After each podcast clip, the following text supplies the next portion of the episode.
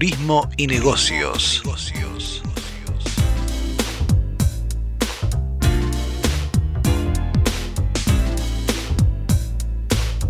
Turismo y Negocios, un programa de actualidad, tendencias, emprendimientos e inspiración para viajar.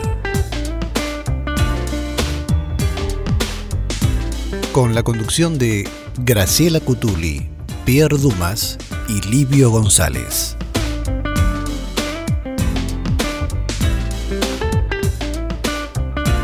Este programa está presentado por el sitio turismodebolsillo.com.ar.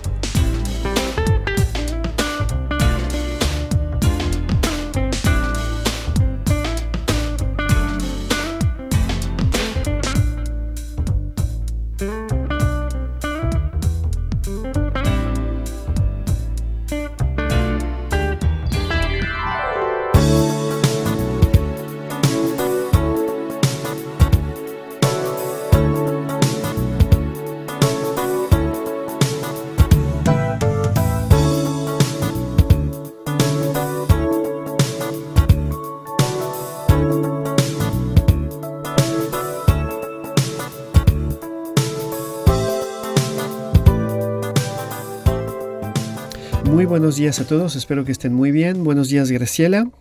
Muy buenos días, ¿cómo están? Buenos días o buenas tardes, porque tenemos cinco horas de diferencia.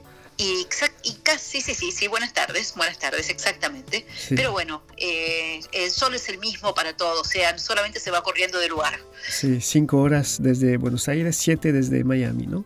Exactamente, exactamente. Y ahora hasta fin de octubre, ¿verdad? El 31 de octubre se va a cambiar el horario de invierno y será una horita menos, así que nos acercamos un poco. Sí, el, el, Atlántico se achica un poquito, se, se, seca y se...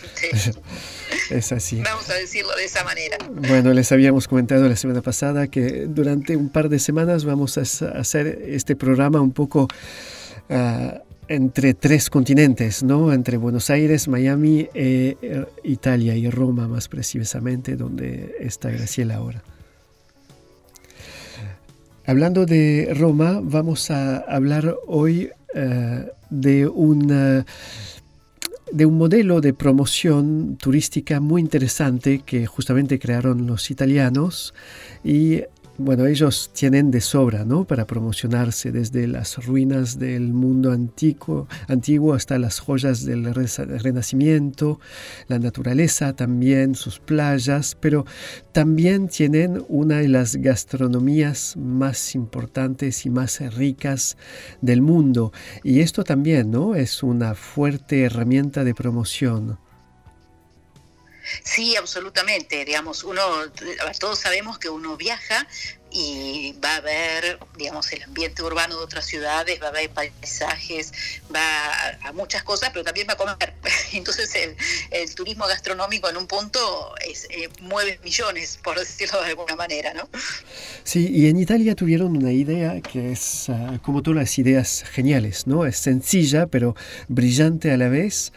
Hicieron una especie de, local, es una cadena que está en varias partes del mundo y seguramente la pudieron ver cuando viajaron en América Latina, en Asia, en varias ciudades de Europa, en Brasil también, está en San Paulo. Y es un local que es a la vez un mix de restaurante, porque hay varios restaurantes dentro de un mismo predio y un mercado. Al mismo tiempo es un, como un mercado donde se venden productos frescos, una tienda de lujo donde se venden productos gourmet y unas, uh, un espacio de varios puestos de comida o restaurantes. Hay restaurantes de pizza, de pastas y de otras especialidades italianas. Exactamente. Eh, miren, tiene un lema, ¿verdad? Italy, este, esta, esta super tienda, digamos, que tiene varios pisos en los lugares donde es más grande, tiene un lema que creo que resume su esencia. Y es que la vida es demasiado breve como para comer y beber mal. Así que aquí se propone todo lo contrario, comer y beber súper bien, mostrando lo mejor de lo que tiene Italia a nivel de la producción alimentaria. Y realmente decir lo mejor implica que uno puede quedarse anonadado al ver la variedad y la calidad de los productos que ahí se ofrecen. ¿No? Realmente eh, es una visita para hacer. Italia está en varios lugares de Italia, por supuesto, pero eh, está también, a ver, en Italia está en Bolonia, está en Florencia, está en Génova, está en Milán, está en Turín, está en Trieste, está en Roma y hay algunas sedes más. Pero también está en otros lugares del mundo. ¿sí? Italy se encuentra en Estados Unidos, Nueva York, tiene un local enorme ahí, ahí pegadito donde está el Flatiron, el edificio ese tan finito, ¿no? que es primer, característico de la ciudad. Sí, el primer rascacielos de la historia de la humanidad, ¿no? Exactamente, está en Chicago, está en Boston, está en Los Ángeles, está en Las Vegas, o sea que bueno, eh, se ve que ha aprendido sumamente bien. Está en Brasil, también está en San Pablo, está en Alemania, en Suecia, en Turquía, en Francia, que se inauguró recientemente en el Marais de París, está en Japón, tiene dos negocios en Tokio, uno en Osaka y uno en Yokohama, está en Seúl, en los Emiratos Árabes, Qatar, Arabia Saudita, Rusia, Canadá, en Toronto.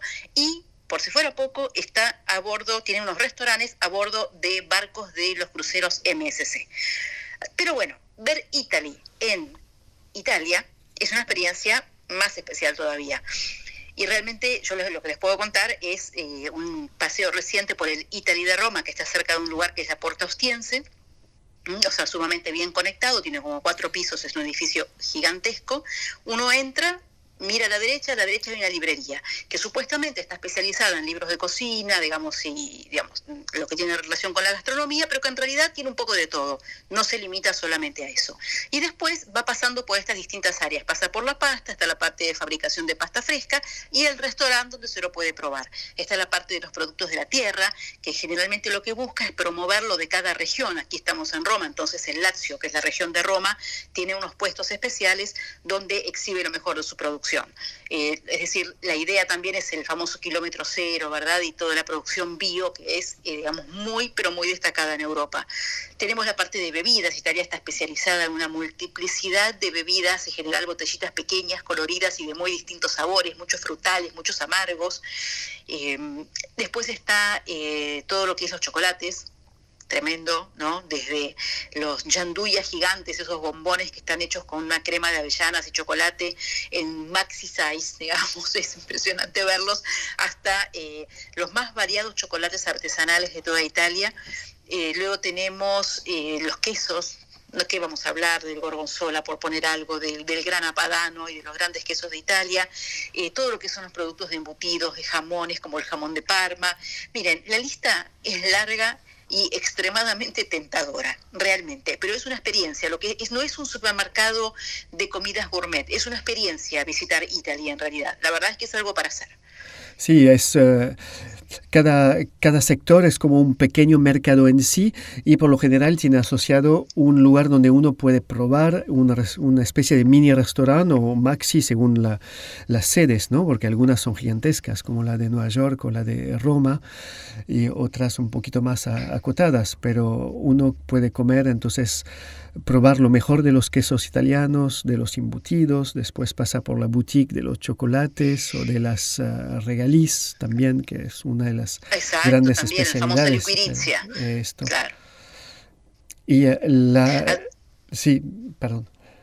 No, no, iba a decir que además ahora ellos, además, eh, eh, cada uno de los locales participa en algunas iniciativas en el mundo donde están implantados en, en con actividades que tengan alguna forma de promoción de Italia. Por ejemplo, hace dos años, antes de la pandemia, Italia abrió en París y eh, el año pasado colaboraron con lo que fue uh, Annual Italiano, una, Navidad italiana que fue un evento que se hizo en París. Entonces, de alguna manera, funcionan como embajadores gastronómicos, ¿no? De la cultura gastronómica del país.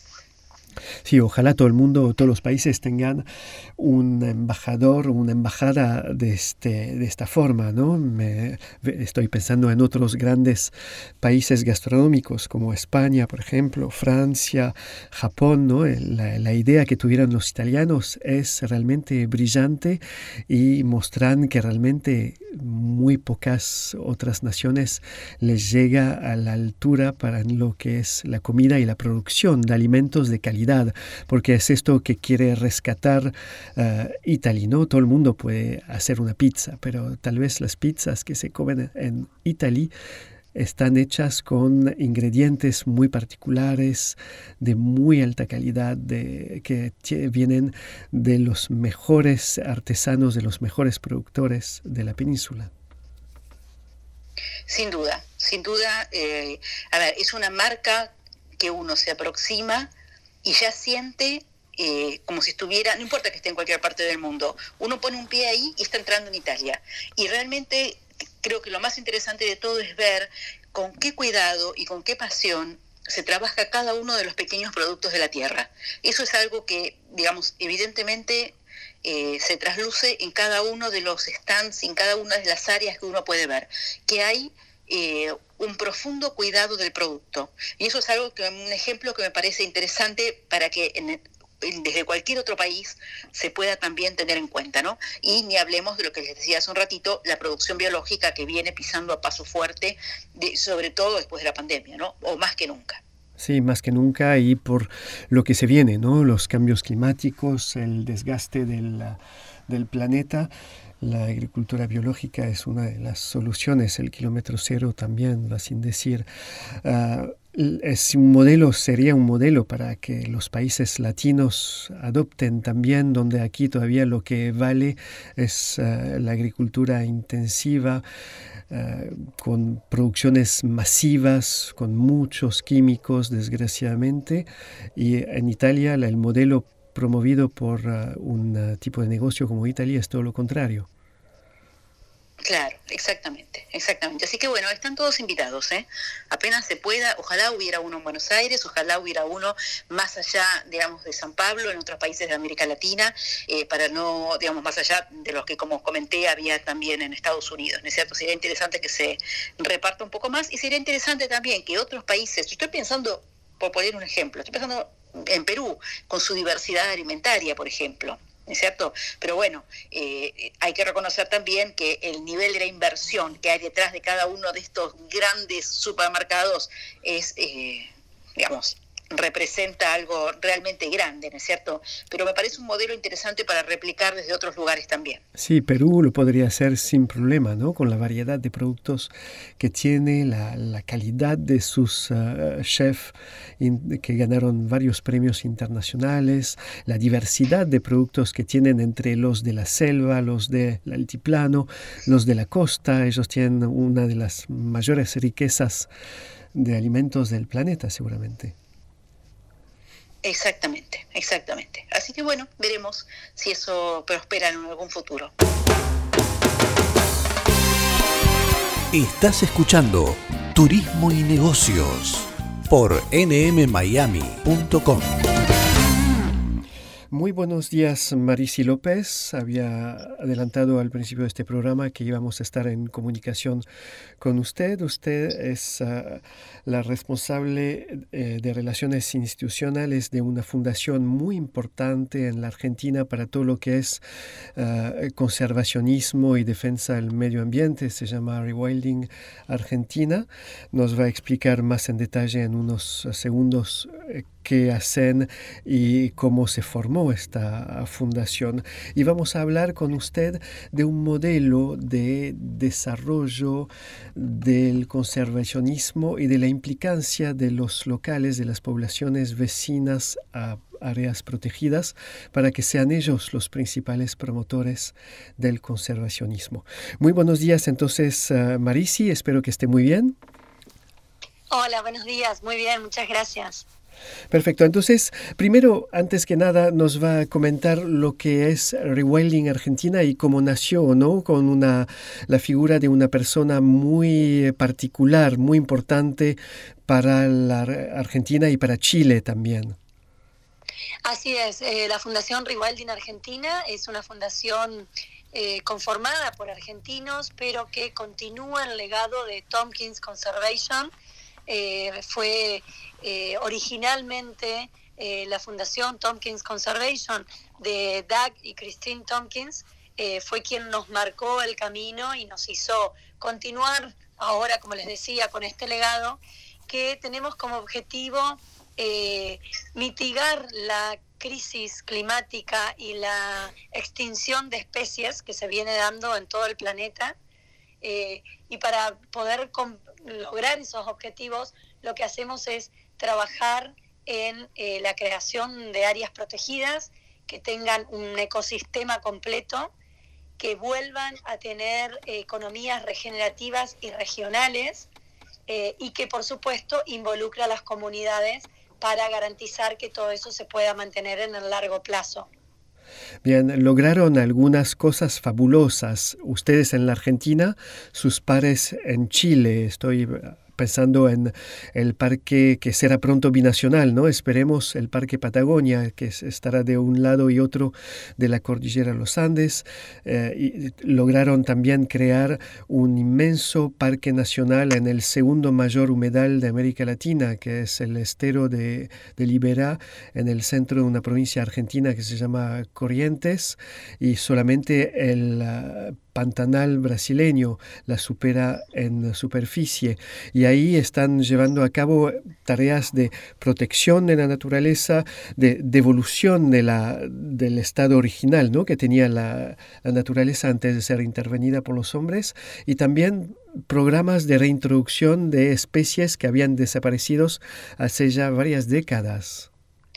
Así es, en el Parque Iberá, en la provincia de Corrientes, estamos llevando adelante el programa de rewilding, de reintroducción de especies más ambicioso de, toda Latinoamérica, donde ya hemos logrado traer de vuelta a varias especies que estaban extintas, algunas a nivel provincia y otras a nivel país, eh, extintas en todo el país, como por ejemplo eh, el guacamayo rojo, que estaba extinto en toda la Argentina, por más de 150 años y Corrientes con el Parque Iberá es la primera y hasta ahora la única provincia de todo el país que tiene guacamayos rojos libres ya volando en sus cielos y que ya pudieron tener pichones que también están en libertad. De la misma manera estamos trabajando con el jaguarité, eh, que estaba extinto de la provincia de Corrientes y muy amenazado en toda la región, en todo el país. Eh, y hoy por hoy ya hay siete jaguaretés en libertad eh, ya con sus cachorros y bueno, buscamos seguir ampliando ese número para poder eh, asegurarnos una población en el largo plazo. Eh, también hay otras especies, como por ejemplo el lobo gargantillo o nutria gigante, que también estaba extinta en todo el país y está volviendo de a poco a Iberá, que ya ha tenido crías. Eh, otras especies eh, localmente extintas, como el oso hormiguero, el pecarí, el moitú. Es decir, estamos llevando adelante un proyecto súper ambicioso de tener un ecosistema completo y funcional que logre ese equilibrio natural que necesitamos para, para poder seguir sobreviviendo en este planeta. Sí, realmente el trabajo que hacen es, eh, lo decía hace un ratito, fabuloso. Están trabajando también en la Patagonia, están preparando, digamos, eh, grandes extensiones para que sean convertidas algún día en eh, parques nacionales, en áreas protegidas. Pero uno de los últimos parques que nació gracias al esfuerzo, al trabajo de Rewilding Argentina está en una zona muy castigada de América Latina, que es el Gran Chaco. Así es, el Gran Chaco es, es una, una zona eh, complicada, como bien lo decís, castigada, que ha sufrido muchos desmontes y muchos manejos que fueron en contra de la conservación. Sí, en Paraguay creo que ya no existe como tal, ¿no? Está totalmente transformado en una especie de plantación gigantesca de soja. Exactamente, ha sido devastado por un montón de lugares y un montón de especies se han perdido por culpa de, ese mal manejo. Eh, y dentro del Gran Chaco, en la provincia que se llama Chaco justamente, en la Argentina, eh, estamos trabajando en un parque nacional creado hace poco, hace pocos años, que se llama Parque Nacional El Impenetrable. Eh, ahí mismo tenemos un equipo de gente de la fundación viviendo dentro del parque en una estación biológica que lo que hace es, eh, entre otras cosas, armar una línea de base de la biodiversidad para conocer un poco más de este, de este parque que tenemos en materia de flora, en materia de fauna y en qué estado se encuentran de salud. Eh, y ahí también estamos con proyectos de reintroducción de especies para poder completar ese ecosistema y volver a tener un ecosistema lo más completo posible. Eh, en el Chaco, en este parque, apareció un jaguareté que no, no, teníamos registros desde hace varias décadas y apareció un macho de jaguareté en muy buen estado, joven, así que inmediatamente ahí trabajamos para poder primero capturarlo y ponerle un collar de seguimiento y poder saber bien por dónde anda, monitorearlo 24 horas para ver por dónde se mueve. Eh, y después construimos un jaulón, llevamos una hembra de, de yaguareté de los esteros de Liberá, que había sido madre en Iberá, eh, la llevamos para el Chaco, se cruzó con este macho eh, silvestre y, ahí fue por primera vez en el mundo se consiguió la cruza de un ejemplar de cautiverio con un ejemplar en libertad. Em, esa cruza, que fue de fines del año pasado, dio como resultado dos cachorros eh, que nacieron en enero de este año del 2021 y esos cachorros están creciendo junto a su madre en un corral y ya pronto, en unos meses, cuando veamos que tienen libertad, independencia, eh, que tienen independencia para poder ser libres, se les hablará abrirán las jaulas para que esos cachorros también puedan ser libres al igual que su padre. ¿En el impenetrable o los trajeron de vuelta a Libera? No, eso va a ser en el impenetrable. Mm. Esos, esos eh, esos cachorros eh, que son nacidos ahí en el Chaco, van a ser libres en el impenetrable. ok, perfecto. Sí, el trabajo es realmente asombroso.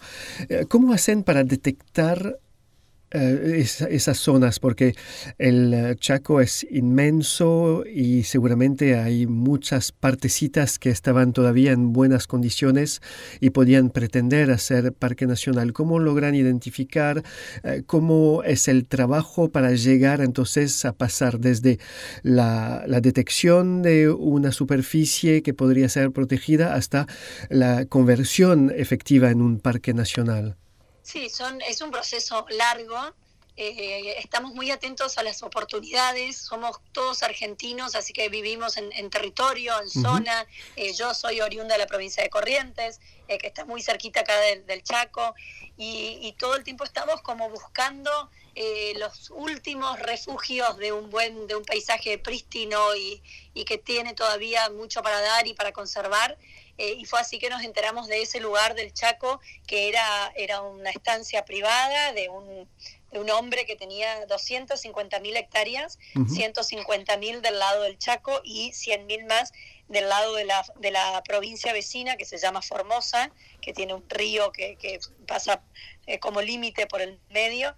Y, ese hombre murió en el 2011 y, no tenía herederos en su momento, así que inmediatamente nos acercamos un grupo de ONGs, hicimos una coalición de más de 20 fundaciones y ONGs y nos acercamos al gobernante a mostrarle que ese pedacito del Gran Chaco eh, tenía un valor muy alto de conservación por los bosques, los montes que todavía tenían pie, por la fauna que todavía habitaba en ese espacio, porque era, era un campo que casi no estaba tocado por el hombre. Mm. Así que inmediatamente, bueno, empezaron todos los procesos para poder eh, declararlo área protegida, las leyes necesarias para poder declararlo parque nacional. Primero son leyes a nivel local, leyes provinciales que ceden la jurisdicción, después pasa al Congreso Nacional y se necesita una ley nacional de creación del parque, después se necesita tener, bueno, el acceso al parque, los accesos públicos, eh, los caminos, el área de infraestructura, eh, de uso público, mejoras de todo tipo, y bueno, es un proceso eh, que lleva tiempo, pero que, en algunos parques sale más rápido que otros. En Iberá llevó más tiempo, en Impenetrable está saliendo más rápido eh, todo el proceso porque ya es parque nacional eh, y ya contaba con un montón de especies de fauna que lamentablemente en Iberá estaban extintas. Mm, muy interesante.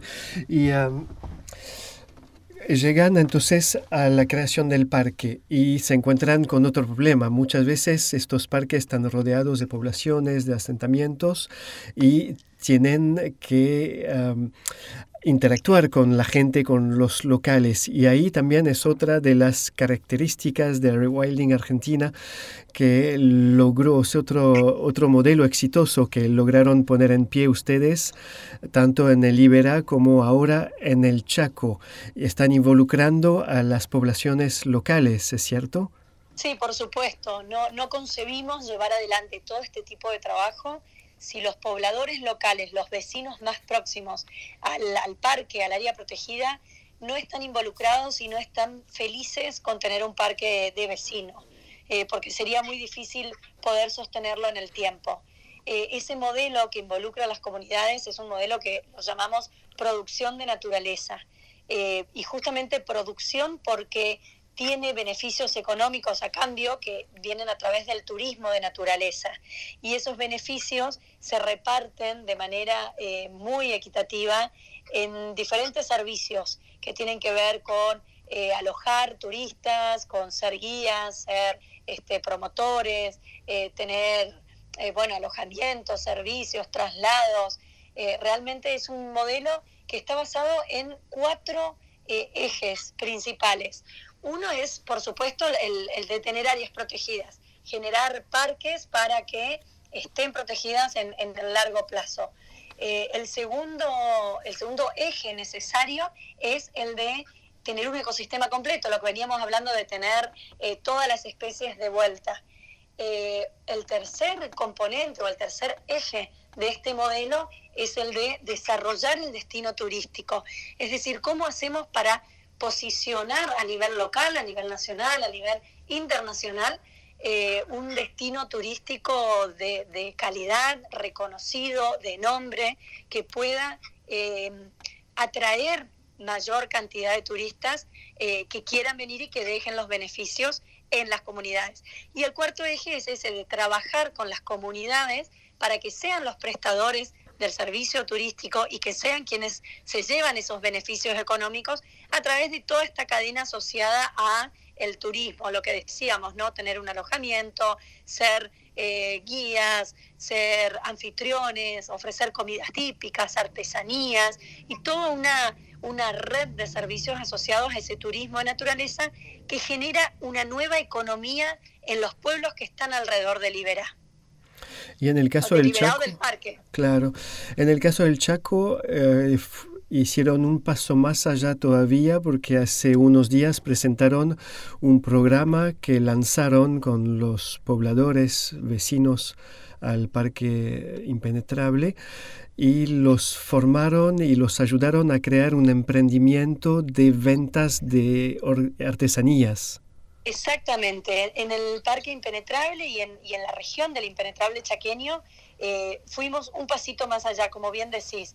Además de empezar a trabajar con los vecinos para que se involucren en el servicio de, relacionado con el turismo naturaleza, puedan ser también emprendedores y puedan ofrecer a los turistas eh, algo de lo que saben hacer, de lo que hicieron eh, siempre tradicionalmente eh, y, que tenga que ver con mantener el monte en pie. Entonces son, se llaman justamente emprendedores por naturaleza porque lo que hacen es buscan eh, lograr artesanías o oficios que ayuden a conservar el monte vivo, entendiendo que este monte del impenetrable es el refugio de yaguaretés, tapires, osos hormigueros y un montón de otras especies eh, de fauna emblemáticas de la región. Estos emprendedores trabajan eh, y se capacitaron y se formaron y, se perfeccionaron en técnicas de tallado de madera, de cerámica, de eh, lanas, todo lo que sea textiles, de, aprendieron a teñir tinturas de las lanas con mm. tintes naturales de la zona eh, y realmente hoy pueden salir al mercado a través de una plataforma internacional muy conocida para que esos productos del Chaco impenetrable les lleguen a todos los argentinos y hacia afuera también eh, y puedan posicionar esa marca de emprendedores por naturaleza del impenetrable. Sí, así es, ¿no? Abrieron una, una tienda virtual, como decía, en un sitio, una plataforma internacional y fue un éxito, ¿no? Por lo que escuché, estuvieron, vendieron eh, casi prácticamente toda la producción de varios meses en cuestión de días apenas eh, lanzaron la, la tienda. Totalmente, es un éxito eh, ver cómo a la gente le, gusta recibir este tipo de artesanías que tienen toda una historia detrás, que tienen toda una, forma de trabajo. Eh, esa plataforma internacional nos ayudó muchísimo para visibilizar estos productos y estos emprendedores que estaban en una región muy chiquitita de la Argentina, en el norte, donde todavía el turismo no se está desarrollando eh, completamente, donde esto recién es, muy incipiente, está empezando. Entonces poder lanzarnos a todo el mundo a través de eh, una plataforma virtual y que puedan recibir el producto en su casa, realmente eh, fue un, un golazo, como decimos en Argentina, fue una estrategia que dio muy buenos resultados, sobre todo por la rapidez y el alcance que consiguió. Este modelo virtuoso que vincula conservacionismo, turismo, producción eh, local se puede replicar, me imagino, en todas partes del mundo. ¿no? Lo que hicieron en el Chaco se podría hacer en otras partes de la Argentina, de Chile, de Bolivia, de otras regiones del continente, o fue algo específico al Chaco? Lo hicimos, nació ahí este, este programa de Emprendedores por Naturaleza, nace en el Chaco y específico del Chaco, pero por supuesto que se puede replicar en un montón de lugares porque es, una, es un modelo que funciona bien para unir conservación con desarrollo local y que también va de la mano del orgullo de estos mm. emprendedores, eh, así que perfectamente se puede llegar a replicar en cualquier área protegida que tenga vecinos y emprendedores eh, alrededor, por supuesto que sí.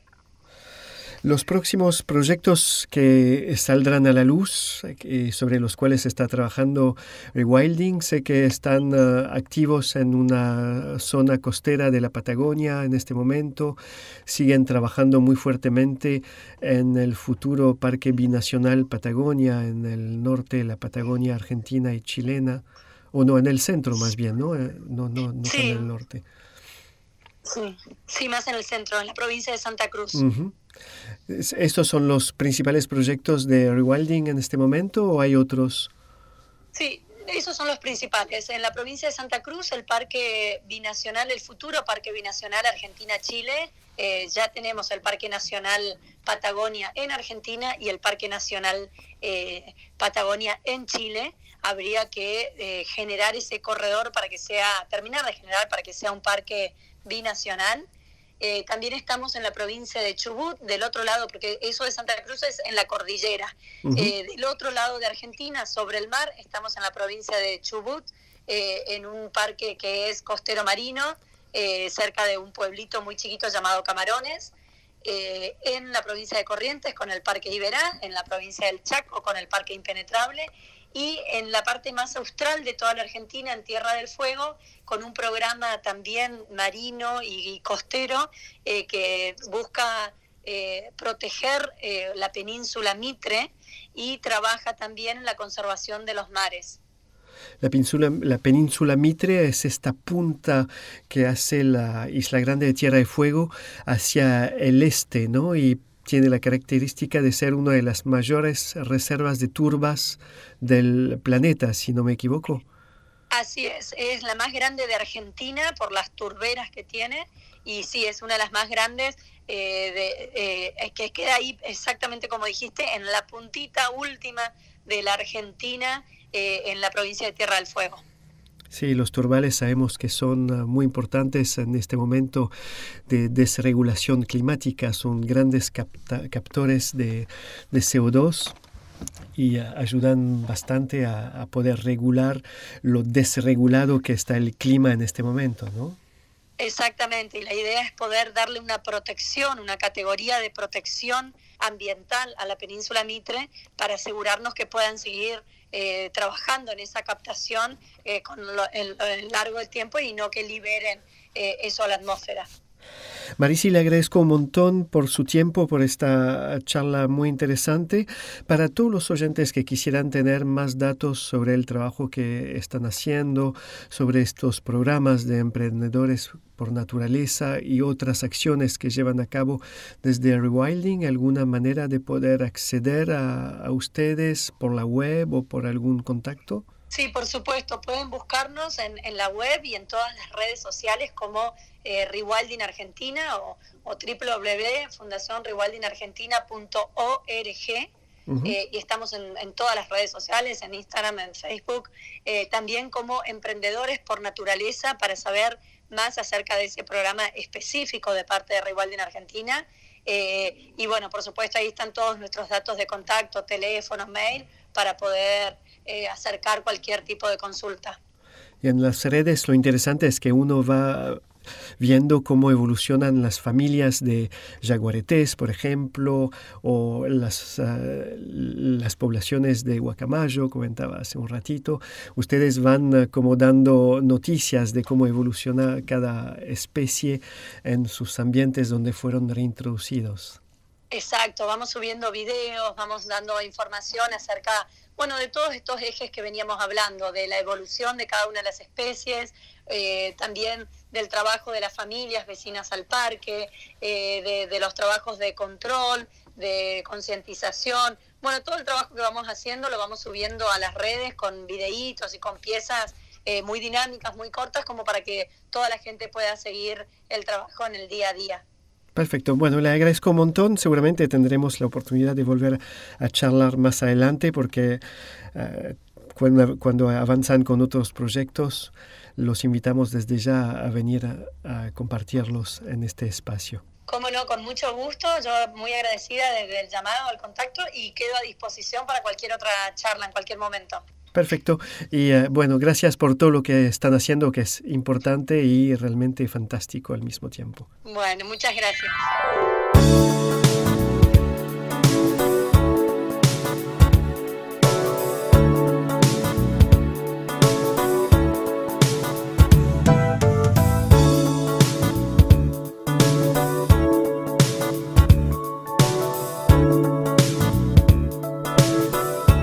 Estás escuchando Turismo y Negocios.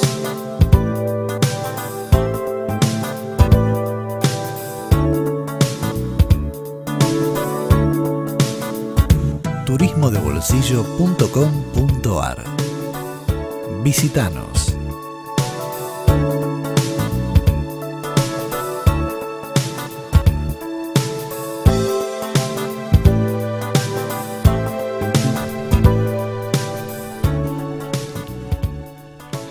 De este programa, saben que nos pueden seguir a través del sitio turismodebolsillo.com.ar todos los días subimos notas y noticias y una de ellas es justamente sobre este programa Emprendedores por Naturaleza, lo que comentaba Marisi López hace un ratito, este programa que formó y acompañó en la creación de un emprendimiento comercial a pobladores vecinos al Parque Nacional Impenetrable en la parte argentina del Gran Chaco. Y ahí entonces esta, esta este impulso que dio la, Fundación uh, Rewilding a muchas familias de la zona para que puedan acceder a redes de, comercialización uh, de alcance nacional e internacional, porque la plataforma es, uh, no tiene fronteras y fue un éxito de, venta y un modelo que seguramente se podría que se va incluso seguramente a replicar en otras eh, regiones vecinas a parques nacionales. Este, em, este modelo está detallado entonces en eh, esta nota que hemos subido durante la semana en el sitio en turismodebolsillo.com.ar. Otro logro de rewilding que hemos compartido a través del sitio es una filmación que lograron realizar. Es la primera vez que se pudo filmar una madre de Aguaraguazú con sus cachorros en eh, libertad, en naturaleza. Se trata de una familia que fue, eh, eh, que fue de vuelta a su medio ambiente al Parque Nacional Ibera en Corrientes. Nos comentaba Marisi López que es una de las zonas donde más ah, trabajaron para reintroducir especies animales y de plantas. Y una de ellas es el aguaraguazú, este lobo de crin, como se lo conoce también en América Latina, que vive únicamente en el centro del continente, en una zona entre... Eh, el norte de Argentina, Paraguay, el Pantanal brasileño y los, la parte chaqueña de Bolivia. Es una, especie de lobo con patas muy altas y eh, había totalmente desaparecido de muchas regiones de la Argentina, para no decir de la casi totalidad del país. Había sido cazado de manera totalmente indiscriminada y los pocos que quedaban veían su hábitat natural eh, siendo destruido poco a poco por el avance de la cultura intensiva de soja y por el desmonte también.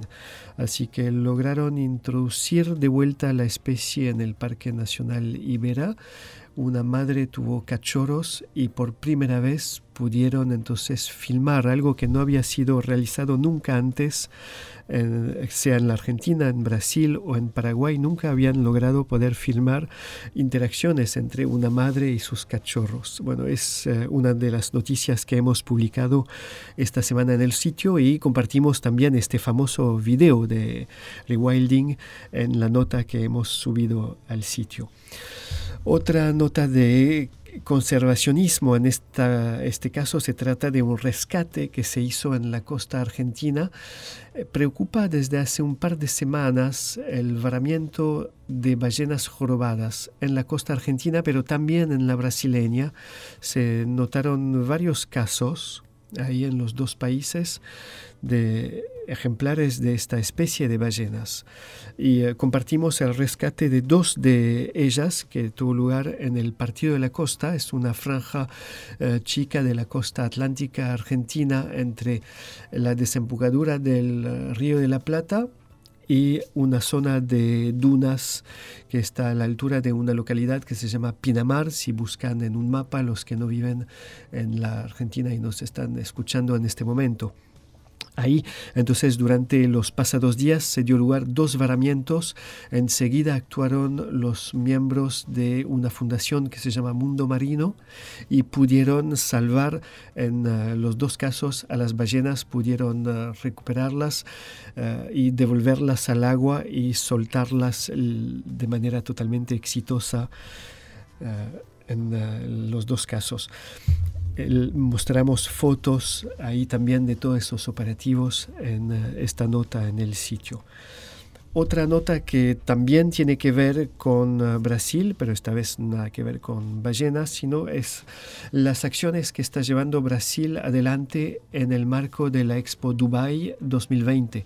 Saben que por motivos de crisis sanitaria, la exposición universal que tenía que abrir sus puertas en Dubái, en los Emiratos Árabes el año pasado, recién está abriendo en estos días, abrió a principio de mes, y eh, ahí compartimos las acciones que está llevando Brasil. Es uno de los países más activos en este momento, en esta primera fase de la exposición universal, para promocionarse. Eh, a nivel turístico y también para aprovechar la exposición para, ah, como plataforma para hacer negocios y hacer relaciones públicas. Y ah, está llevando a cabo grandes operativos para posicionarse como el principal, el mayor destino de turismo natural y de naturaleza en América Latina, en una amplia zona de una región con un altísimo poder adquisitivo, que son los Emiratos Árabes y los otros que están ahí alrededor del Golfo Pérsico. No están solamente Dubái y Abu Dhabi, está también Bahrein,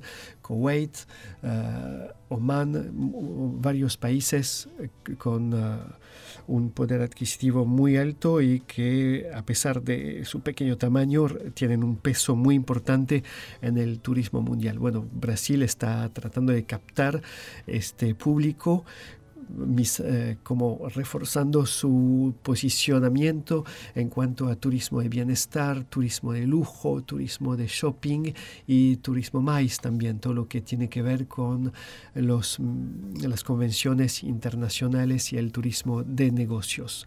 Y al mismo tiempo ya firmaron acuerdos entre los responsables del turismo de Brasil y sus pares en los Emiratos para reforzar la conectividad aérea entre los dos hubs de Dubái y de San Pablo, así que habrá más frecuencias y más facilidades para volar eh, de una punta a otra de, entre esas dos partes del mundo. Una noticia que desde la Argentina se puede mirar con envidia, porque mientras Brasil avanza con su conectividad aérea y eh, tiende puentes con el resto del mundo, en la Argentina ya saben que eh, tenemos un gobierno que va cortando eh, relaciones y que va achicando e aislando el país cada vez más. Y eh, cuando la Argentina tenía, por ejemplo, conexiones con los Emiratos Árabes, ya no las tiene más. no, no, no tendrá por el momento el retorno de las compañías de esta región del mundo al aeropuerto de Ceiza. Poco a poco las compañías aéreas van dejando la Argentina que está hundiéndose en un aislamiento, un poco lo mismo que hizo Venezuela en su momento. Argentina está como atrás de este modelo, desgraciadamente. Otra noticia que hemos eh, compartido y también de Brasil, durante esta semana en el sitio turismodebolsillo.com.ar. Si se acuerdan, si nos escucharon la semana pasada, estuvimos hablando con la vocera del Embratur, el organismo que asegura la promoción internacional de Brasil y nos comentaba de los planes y las, ah, las acciones para la reapertura del turismo en el gigante latino y hablaba del carnaval de Río para 2022. Ah, nos decía que seguramente había muy fuertes probabilidades para que se haga. A, los pocos días de que ah, charlamos con ella, hubo comunicaciones desde Río para decir que, bueno, estaban en realidad analizando la factibilidad del uh, carnaval, así que hemos publicado una nota que rectifica un poco esos dichos y que nos da los, últimos, uh, el último panorama sobre la potencial uh, organización de lo que es seguramente la mayor fiesta popular de América Latina, el Carnaval de Río.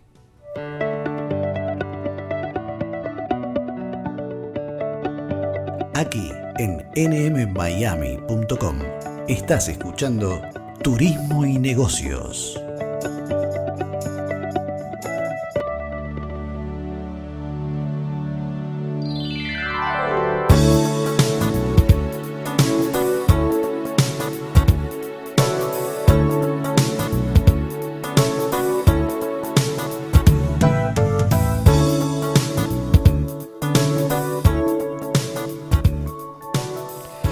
El programa está por terminarse. Estuvimos paseando y probando un poco en los puestos de comida de Italia al, principio, gracias a vos. Después estuvimos ah, hablando de conservacionismo en ah, la Argentina gracias al modelo que está desarrollando Rewilding Argentina, esta fundación que trabaja para la creación de espacios ah, naturales en Argentina y en Chile, pero también está acompañando a las poblaciones locales para que puedan tener rédito de estas movidas y puedan insertarse en los flujos económicos generados por el turismo y el conservacionismo, que es muy importante también.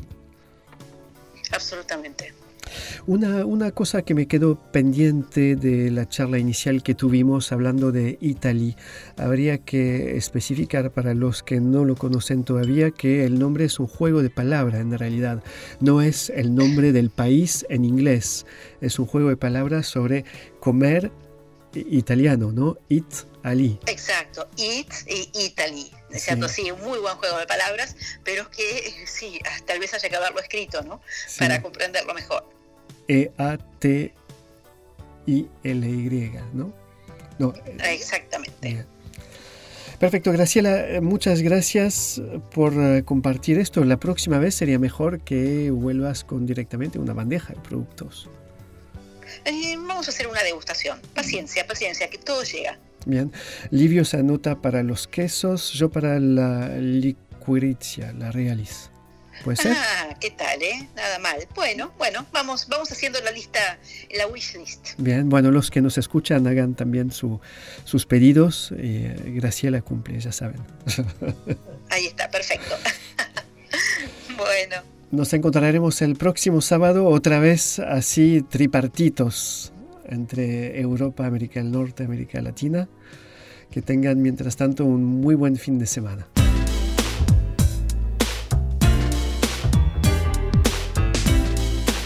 Turismo y Negocios se despide hasta la próxima semana.